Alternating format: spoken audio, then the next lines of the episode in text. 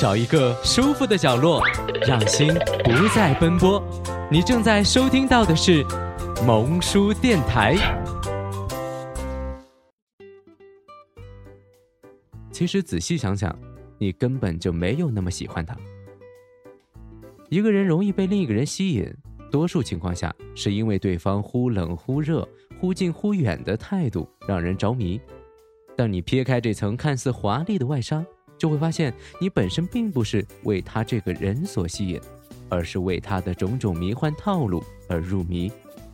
这种套路技巧会让一个本没有那么 OK 的男人显得魅力十足。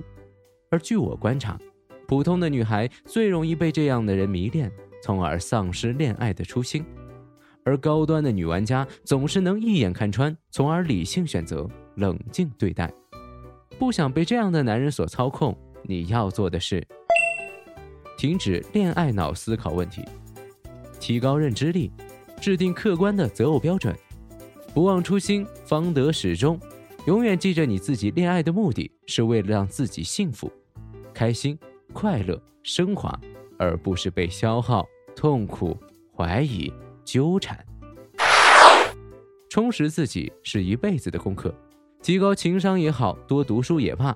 有时候你的强大气场反而无形中成为了 pass 渣男、玩家男的关键。提高识人能力，观察他在最糟糕的情况下待人接物的方式。